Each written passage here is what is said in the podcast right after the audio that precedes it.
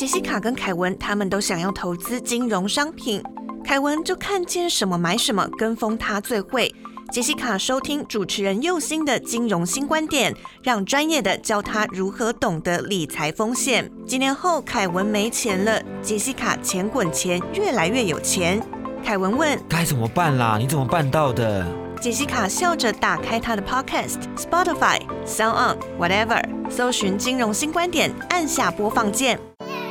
教你当个聪明的金融消费者，养成正确的理财习惯。听右心的金融新观点，一起学习怎么守护自己的宝藏。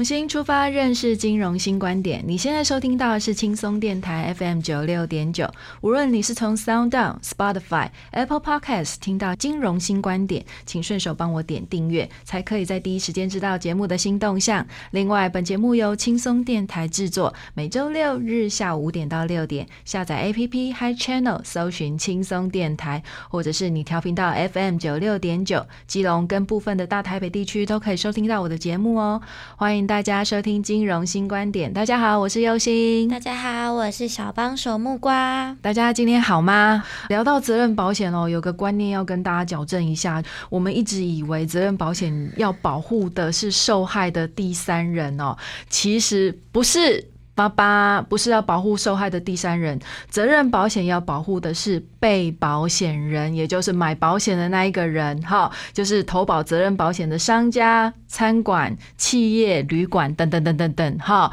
就是买保险的人。我们从责任保险的承保范围其实就可以看得出来哦，因为。责任保险的保险范围是这样子写的哈，被保险人因为在保险期间之内发生了意外伤害事故，就是有发生了他自己职业的本身的意外伤害事故，譬如说呢，经营业务的行为，或者是说他的这个营业处所的建筑物通道啊，这些东西啊，造成了第三个人的伤害的时候，那这个伤害可能是体伤，或者是死亡，或者是财物的损害的时候呢，依照这个法律。民法或者是相关的法规哈，要负这个赔偿责任，而且啊，经过法院的认定有赔偿的请求的权利的时候呢，保险公司要对被保险人要给付这个赔偿的责任。所以呢。各位从这个里面看起来就会知道，有没有说这个里面有没有任何一条是说要直接赔给受害者的？没有哦，是要赔给这个被保险人。起因于就是这个被保险人对这个受害的第三人有赔偿责任的时候呢，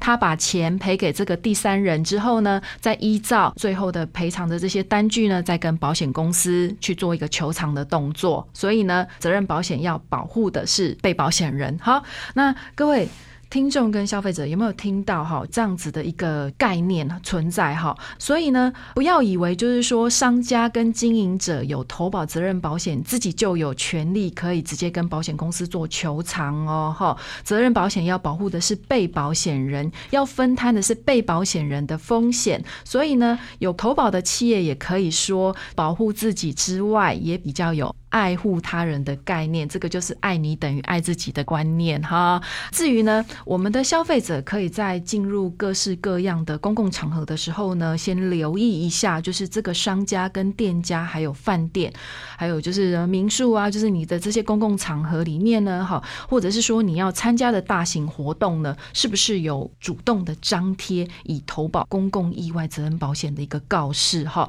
或者是说，万一你看不到，没关系，你也可以去问一下。下这个商家他有没有投保哈？这个部分呢，也是在维护自己的权益啦哈。那另外呢，如果说商家跟经营企业的这个部分呢哈，请你们也要注意一下哈。像这种公共意外责任保险，它的保险期间通常都只有一年而已哈。不要以为就是哦，好像自己有投保，可是其实已经过期了，跟那个吃的食物一样是过期的哈。所以你要随时注意一下，是不是检视一下这个保单是不是还有效哈。然后另外一个部分就。是跟我们消费者比较相关的这个保险呢，除了公共意外责任险之外呢，还有另外一种险叫做产品责任保险哈。这个产品责任保险呢，是厂商呢因为这个产品呢的缺陷造成了。别人的损害哈，这个产生的风险呢，来去做一个风险的一个分摊哈。什么叫做保险产品的缺陷跟瑕疵哈？损害基本上可以分成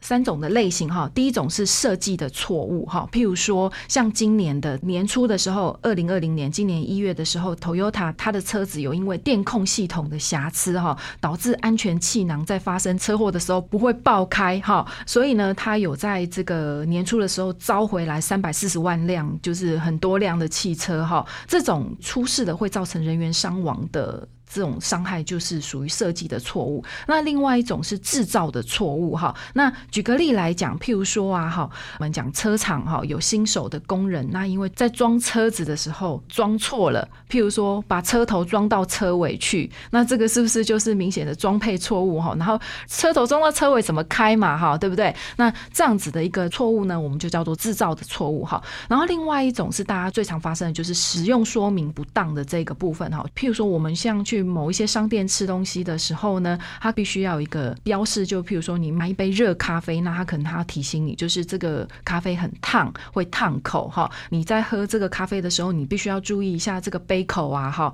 不要以为就是说杯口不烫，那代表就是饮料不烫这样子哈，那可能就是因为这样就是造成你喝的烫伤。那另外大家以前常常发生的问题，吃果冻被果冻噎到了，好，那这个厂商可能要特别的去提醒消费者说，你在吃果冻的时候不要咕噜。一声就给它吞下去了哈，你可能要嚼一嚼之后才能吞下去哈。那这个部分就是厂商有没有把使用说明的部分说清楚，那消费者不会去使用不当造成伤害哈。有没有投保产品责任险的这个部分，你可以先去看一下产品的包装或者是使用的说明书哈。不过我也要跟我们的消费者再次强调，我们的厂商如果宣称他有投保责任保险几千万哈，譬如说他可能在他的这个食品的包装外面，它会有写说，我有投保产品责任保险几千万这样子哈，仅能代表如果你使用它的商品出事了，风险有的分摊而已哈，不代表品质保证哈，这个两个是不一样的啊，所以产品不好，东西不好吃，设计很丑，品管不好哈，这个都不能当做是跟厂商求偿的理由哈。再来就是你在买这些商品的时候呢，请记得好好的先去看一下使用说明书哈。使用说明书是给你学习怎么使用产品的，不是给你拿去垫便当或者是当便条纸的哈。使用不当造成的损害，只能怪自己手残哦，不能去求偿哦。我刚才所讲的哈，产品责任险是去分摊这个厂商如果有设计错误、制造错误或使用说明不当的这个情形所造成的消费者产生的风险。才有可能去做赔偿哦。那但是如果是自己没有看使用说明哈，明明这个电风扇是要只能打开三个小时，可是你却给它连吹了二十四个小时，不坏也很难呐，对不对？那所以呢，使用不当，自己没有看说明书，然后造成的损害，只能怪自己手残啊。那除非你真的能够举证，真的是设计不良造成的问题，这样子才能够去做一个求偿。好，希望大家都可以懂得这个分别到底在哪。哪边哈？我们先休息一下，稍后再回到我们的现场。您现在收听的是轻松广播电台 Chillax Radio。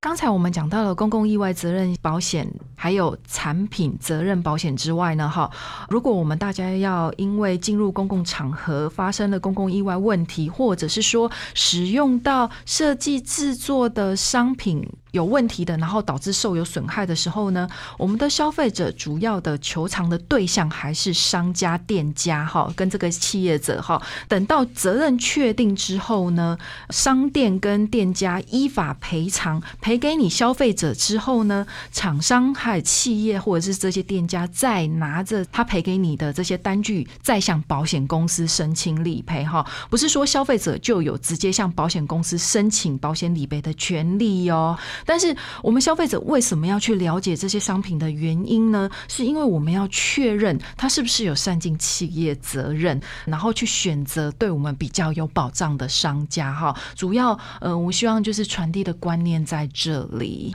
另外一个跟大家比较有关的责任保险就是旅行业。要投保的责任保险。哎，木瓜，你有没有出国旅行的经验啊？有，那你会不会担心缴了这个团费之后，或是旅展去买了一堆早鸟行程之后，突然听到旅行社倒闭？啊，旅行社会倒闭？当然，哈，这个旅行社很会倒闭呢。去年就倒很多家了，哈，然后到今年为止也倒蛮多家的，哈。那今年导致一定的，因为武汉肺炎的关系嘛，哈。其实哈，武汉肺炎的关系哦，很多的旅行团都停止出团了哦，不管是国内的行程还是国外的行程哦，因为要避免这个疫情的扩散，所以一律都禁止，就是不准出团哈。其实，所以其实今年的旅行社真的还倒蛮多家的哈。再来，我不知道就是说各位听众有没有常听到，就是旅行团带团出事的哈。譬如说，像去年年初的时候哈，有一家就是很可爱的狮子的这个团哈，他带去这个中国上海这边啊，结果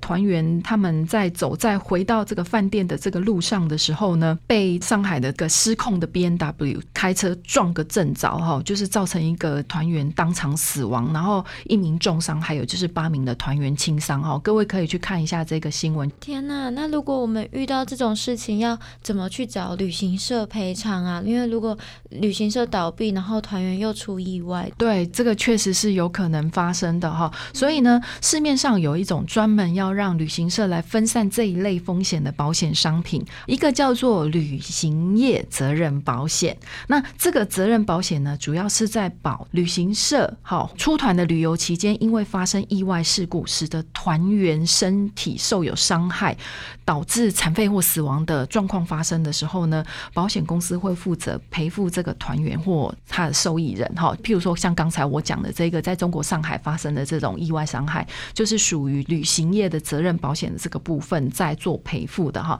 另外一种就是旅行业履约保证保险哈。那这个部分呢，就是如果说我的团员呢在缴了这个团费之后呢，旅行业因为财务问题没有办法启程或者是完成所有的全部行程的话呢，造成了团员的损失哈。那这个部分就是由这个履约保证保险来去做一个分散风险。旅行业如果说他真的因为财务的问题倒闭掉了，好，那他又跟这个团员收了团费了，那没有办法出团，然后又没有办法把钱还给团员的时候呢，那是不是这个风险就会很大？所以这个部分是在保障子的一个范围。可是佑心姐，全台湾的旅行业有那么多家，然后感觉好像也不是说去餐厅啊，或者是饭店，人家就是会直接把投保的责任险证书挂在墙上，可以有让我们观看。那我们要怎么知道我们缴费的旅行社有没有投保，然后来确定我们能不能够去跟他们进行这个求偿，是可以拿到钱的？嗯，对，木瓜，你不用担心这个东西哈，我们的交通部观光局网站就可以查得到哈，因为其实现在有逐步的在跟这个旅行业来去做一个宣导哈，希望他们可以就这个部分来去投保这两种保险哈。那主要也是因为这一个部分的纠纷太多了哈，我们进到交通部观光局的网站就可以查到旅行业它是不是有投保这个履约保证保险这一个部分哈。路径呢，我念给大家听一下，因为。其实我每一次要进去查的时候，我都觉得很麻烦哈。它是从这个交通部观光局的首页进去之后呢，进去它这个业务资讯，然后业务资讯里面有一个观光产业的 button，然后再进去旅行业这个 button 里面呢，哈，在里面有一个旅行业资料与保险，你才可以看得到哈。那如果你嫌这个进观光局的这个路径太麻烦的话呢，直接打中华民国旅行业品质保障协会，好。我们简称屏保协会。好，你打这四个字进去呢，进去它的里面之后呢，它会有一个路径已经帮你秀好在那边了，所以你直接打那个连接进去，你就可以查得到哈。你可以打你出团的那个旅行社的名字，它就会秀出来，就是说它到底有没有投保哈。那这个部分也是在确保，就是说我缴的团费到底会不会变像肉包子打狗一样，这样子就不见了哈。另外一个部分呢，我们如果在跟旅行业接洽业务的时候呢，我们也可以再问一下，就是你有没有投保。保这个保险呐？哈，问一下他们有没有投保，这个也是比较快的一个方式，或者是你自己上网找。还有呢，要请各位注意一个地方，如果你是用信用卡签账的方式来去付团费哈，因为现在很多人都是用这个方式来去付团费的哈。旅行社如果你听到倒掉了，可是你是用刷卡的方式，然后你又去叫银行这边来去做一个暂付款哈，这个部分的话，银行它会暂时把这个款扣下来，不会让你直接付钱哈。这个部分有确定的话呢，那你就不能够去跟旅行业去做一个求偿哈。为什么？因为这个款项你是没有付掉的。我们主要是说，如果你缴了现金出去之后呢，或者是说用信用卡刷卡，可是你钱都已经缴了，没有办法暂停止付的话呢，如果确定旅行社倒掉了，好，那你要跟他做求偿的话，那这个部分才可以哈。然后呢，保险公司在这个保险契约有效的期间之内呢，哈，针对于个别团员的赔偿的金额呢，就是以团员所受的团费损失为限哈，不是说什么保多少我就可以跟他求偿多少这样子哈。总之呢，责任保险的范围很广哈，那只要我们的商家呢，或者是说我们的企业经营者怕你做的事情、做出的产品或者是行为会对第三人有负有责任的话呢，都可以把这个当成标的，哈，向保险公司来投保，好，来分散你的风险。除了像我们刚才所介绍的这个部分呐，哈，可能我们个人要投保的强制责任保险、第三人责任保险之外，还有就是可能公共责任保险产品的责任保险，还有就是旅行业的这个履约保证保险之外呢，其实还有很多的种类，譬如说像医师要投保的啦，还有董监事要投保的啦，还有雇主要投保的啦，还有就是包工程的人要投保的这种责任保险非常的多哈。那希望我去介绍这些基本的概念，可以让你去了解，就是说，不管我们本本身是消费者或者是厂商，我们都要有工具跟方法可以来分散我们的风险。这个也是我们必须要具备的基本的常识哈。重点是要让我们了解我们自己的权利义务关系啦，不要因为自己的无知而损害了自己的权利哈。那这是我最希望跟大家做一个说明的地方。欢迎你跟优心一起重新出发，认识金融新观点。记得订阅本节目，你可以从 Sound、Apple Podcast 还是 Spotify 收听到金融新观点。请跟着右心从最细微的地方建立正确的金融观念及行为。另外，如果你透过广播收听到右心我的节目，请记得在脸书搜寻轻松电台并按赞，随时追踪节目新动向。